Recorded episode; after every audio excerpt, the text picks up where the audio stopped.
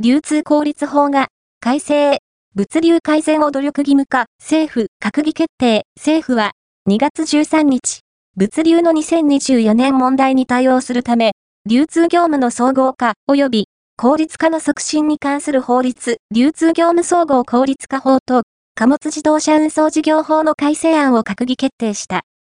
荷主や物流事業者に対し、物流効率化のために取り組むべき措置を定め、努力義務化する。実施状況に応じて、所管大臣が、指導や助言、企業名公表を行う。取り組むべき措置の内容は今後策定する。